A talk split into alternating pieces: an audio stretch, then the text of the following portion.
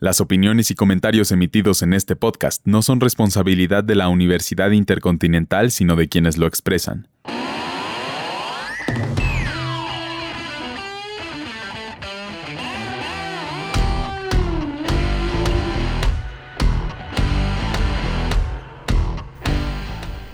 Bienvenidos a este nuevo capítulo del Week Podcast.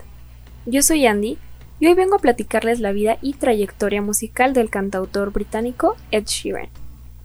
Edward Christopher Sheeran, mejor conocido como Ed Sheeran, es un músico y cantante británico.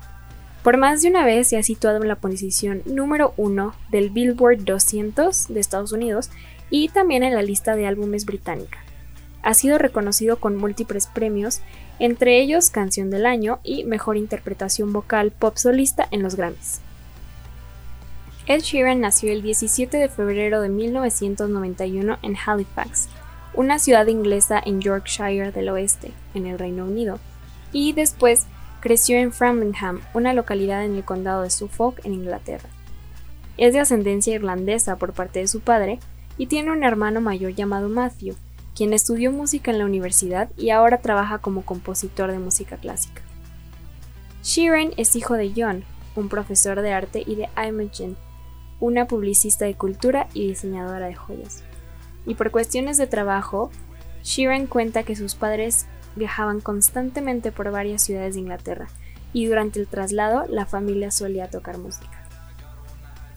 A los cuatro años, Sheeran comenzó a cantar en el coro de la iglesia local, y a los 11 a tocar la guitarra.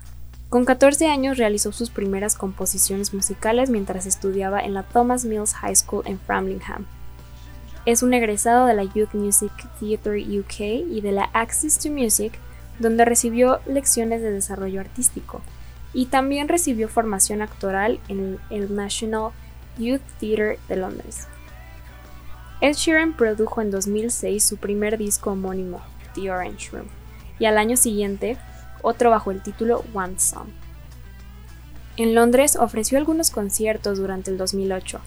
Tocaba todos los días, al principio en lugares pequeños, no con más de cinco invitados. En 2009 lanzó el EP You Need Me, antes de salir de gira con el cantante Justo Jack. Luego, Ed Sheeran envió un video a través de SBTV que llamó la atención del rapero Example, quien le pidió que hiciera una gira con él. En ese mismo periodo publicó el EP Loose Change, un disco que resultó muy exitoso, sobre todo por la gran aceptación que tuvo el sencillo The A-Team. En abril de 2010, Ed Sheeran decidió viajar a Los Ángeles, California, y ahí tocó en muchos lugares de la ciudad. Y en una ocasión, cuando se presentaba en uno de estos sitios, llamó la atención de Jamie Foxx, quien lo invitó a grabar al día siguiente. Durante ese año, el cantante comenzó a tener más éxito a través de su canal en YouTube y en su página de fans, así que realizó dos EP, Ed Sheeran Live at the Bedford y Songs I Wrote. Este último es una colección de canciones de amor que escribió en Gales, el Reino Unido, con Amy Watch. Ed Sheeran produjo su quinto EP en enero del 2011 con el título Collaborations Project, y este contó con la colaboración de varios artistas. El EP llegó sin ningún tipo de promoción al segundo lugar en la lista de iTunes y vendió más de 7.000 copias en la semana de estreno. En abril del 2011, Sheeran firmó un contrato con la disquera Asylum Atlantic Records, y en esa misma época hizo una aparición en televisión en el programa de música Later con Jules Holland, donde interpretó The A-Team.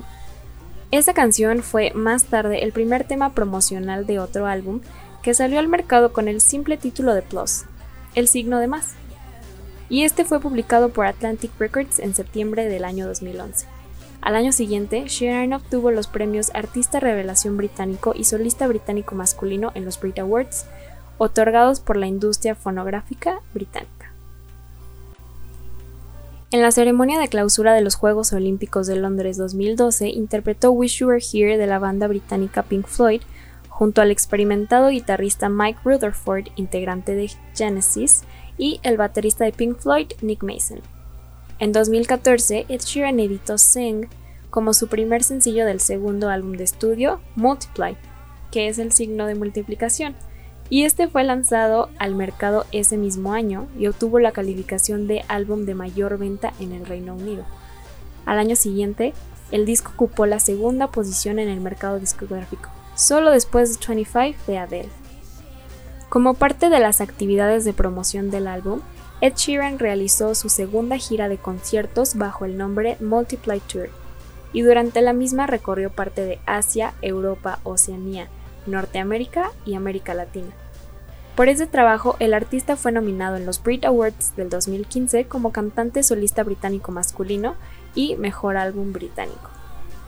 A finales del 2015, Ed Sheeran anunció a través de sus redes sociales que haría una pausa en su carrera, pero realmente fue un tiempo que necesitaba para preparar su tercer disco de estudio.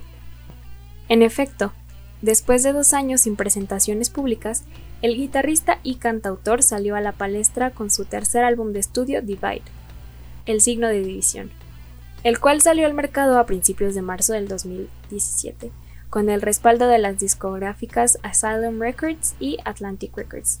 Esta producción discográfica fue nominada a los premios Grammy del 2018. Después de un tour de casi dos años para promocionar el álbum Divide, Ed Sheeran anunció en el último concierto de su gira en Chantry Park, en Ipswich, Inglaterra, su retiro temporal de los escenarios. Ese día de finales de agosto del 2019, el intérprete describió con emoción, ante una audiencia de cerca de 45.000 personas, las grandes oportunidades que le dio el tour a conocer gente en diferentes lugares, y agregó que quería tomar unas vacaciones para compartir más tiempo con su esposa después de 15 años de carrera artística. Ed Sheeran ha participado en el rodaje de uno de los episodios de la séptima temporada de la serie de HBO Juego de Tronos. Aparece en un cameo en el que interpreta a un soldado Lannister que comparte comida y vino con Arya Stark, junto con otros soldados. Es una breve escena que los fans de la serie han criticado con cierta dureza. La aparición de Ed Sheeran se produce por ser uno de los cantantes preferidos de Macy Williams, la joven actriz que interpreta a Arya. Y no ha sido el único cameo musical a lo largo de la serie ya que también han participado de alguna manera músicos como Will Champion de Coldplay, Gary Lightbody de Snow Patrol y la banda de metal Mastodon o también el trío irlandés Sigur Ross. En el año 2019 se estrenó la película Yesterday del cinematógrafo Richard Curtis, fue dirigida por Danny Boyle, en la que un joven se despierta después de un apagón eléctrico global para darse cuenta de que es la única persona del mundo que recuerda a los Beatles y su música. Parte esencial de la trama es la presencia de Sheeran, quien se interpreta a sí mismo y es el responsable de presentar al protagonista de la historia como un artista emergente quien decide presentar la música de los Beatles como su propia creación. El 13 de agosto de 2020 anunció que esperaba su primer hijo con su esposa Sherry Seaborn, con quien se casó en diciembre del 2018. Y el primero de septiembre de este año anunció a través de Instagram la llegada de su hija Lyra Antarctica Seaborn Sheeran. El 25 de junio de 2021, Sheeran lanzó Bad Habits, el sencillo principal de su próximo quinto álbum de estudio. El álbum llevará como nombre Equals, el signo de igual. Y el 19 de agosto de 2021 lanzó Visiting Hours como segundo sencillo del álbum y como homenaje a su amigo Michael Gudinsky, quien falleció lamentablemente. El día 9 de septiembre hizo una aparición en el kickoff de la NFL, cantando por segunda vez en vivo los nuevos sencillos de su próximo álbum. La discografía del cantante se compone de cinco álbumes. Plus, que salió en el 2011, Multiply, que salió en el 2014, Divide, que salió en el 2017, Number 6 Collaborations Project, que salió en el 2019, y el próximo a salir, Equals, que saldrá en octubre del 2021. Los invito a escuchar algunas de las obras de este increíble y reconocido cantautor. No se arrepentirán. Gracias por escuchar este capítulo. Recordamos que este es un proyecto institucional de la Universidad Intercontinental por parte de la Licenciatura en Comunicación Digital.